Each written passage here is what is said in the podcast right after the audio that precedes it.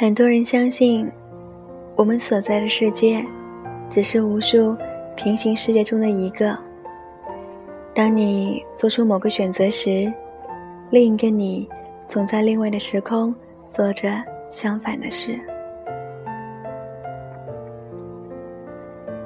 那么，也许某一个或很多个我，在我无法感知的世界里，做着真实的自己。完美的几乎没有遗憾。Hello，大家晚上好，我是小爱。今天要分享的文字是《给往昔时光的情书》。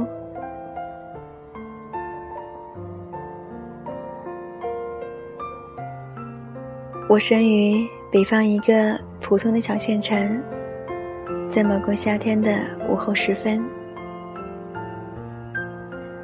后来几番在梦里，我偶尔看到那天的情景。姥姥家院子里的槐树都还在，微风里都是炎热的泥土味道。傍晚的夕阳将整个天空都染得通红，几道炊烟缓缓上升。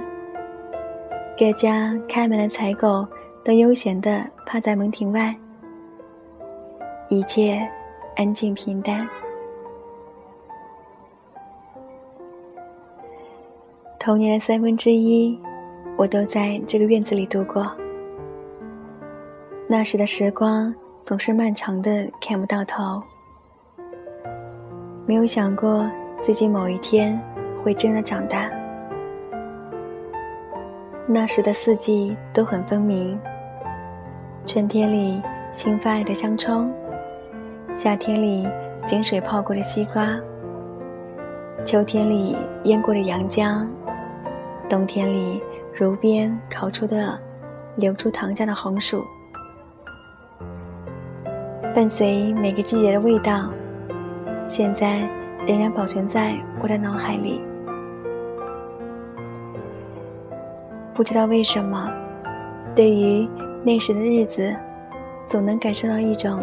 真实的质感，而离开的越久，生活在城市里，身边的一切却仿佛越来越虚幻。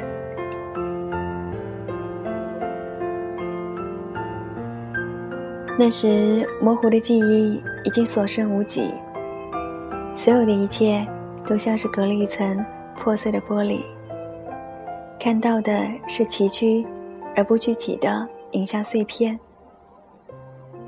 有时是在院子里爬树，摔下来，浑身是土；有时被从猪圈里跑出来的猪追赶；有时是夏天里睡在房顶上，满天的星光竟然让树投下淡淡的影子。这些片段日渐模糊，随着时间。变得越发悠远。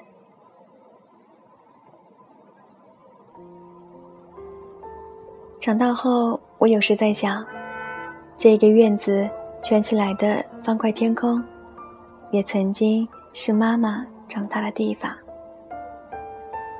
她对我说过，那个年代里的人们重男轻女，姥姥和姥爷也是一样。他从很小就站在灶台前的凳子上做饭，有时也会去河边洗全家人的衣服和鞋子。他说，自己从小命硬，曾经摔到过几米深的水井里，被救上来时却安然无恙。最初来到城市时，选了别人。都不看好的单位，多年后，别人去的工厂全都倒闭了，只有他那一家经营到现在。妈妈这一生做的很多决定，有很多都不是处于为自己所想，却幸运的得到了期望之外的很多。他一直勤劳谨慎，安守自己的责任。也在我需要时一直鼓励和支持我。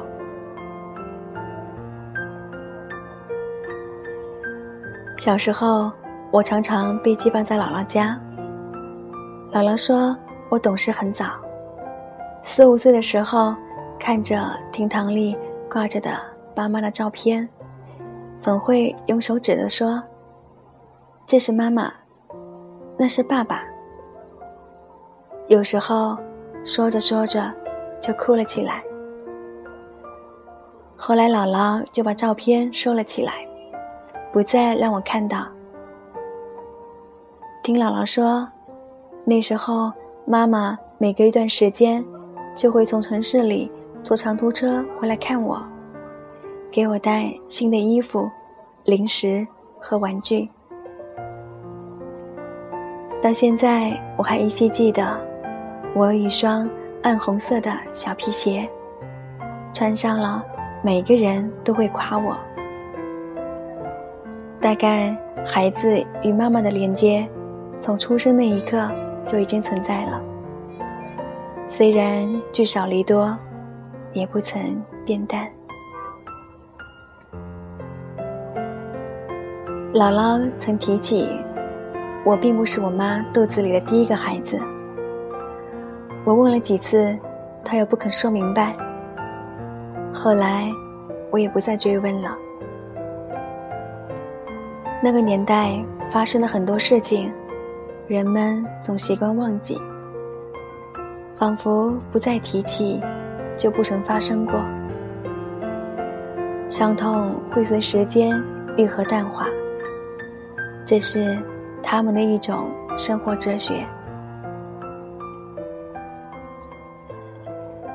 算一算，那是妈妈大概是我现在的年纪。而我们的生活却不尽相同。他在那个年纪有了家庭，有了自己的孩子，这些都是无法舍弃的牵挂。他的生命也不再只属于自己，而我现在仍是孑然一身，飘荡居无定所。我也想过会有一个人。一个家，可以让我分享我的生命，但或许是我的心还不够安稳和诚恳，无法拥有这些幸运。时光匆匆而过，这些是无法修补的遗憾，也许亦是属于我的命运。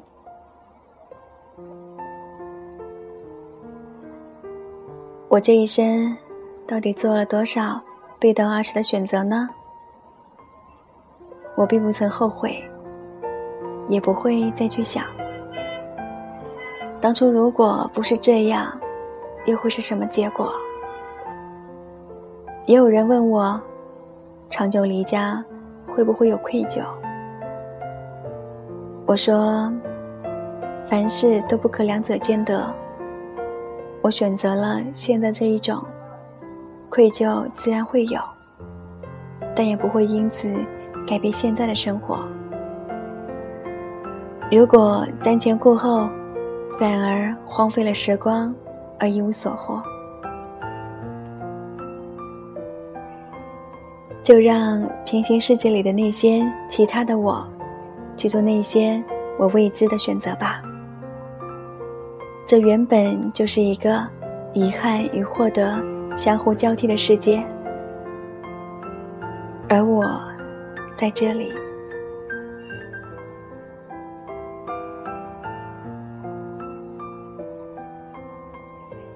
今天这期节目是小爱出差在金湖，在下着雨的夜晚，在安静的酒店房间里录的。一个人在异地，特别是独处的夜晚。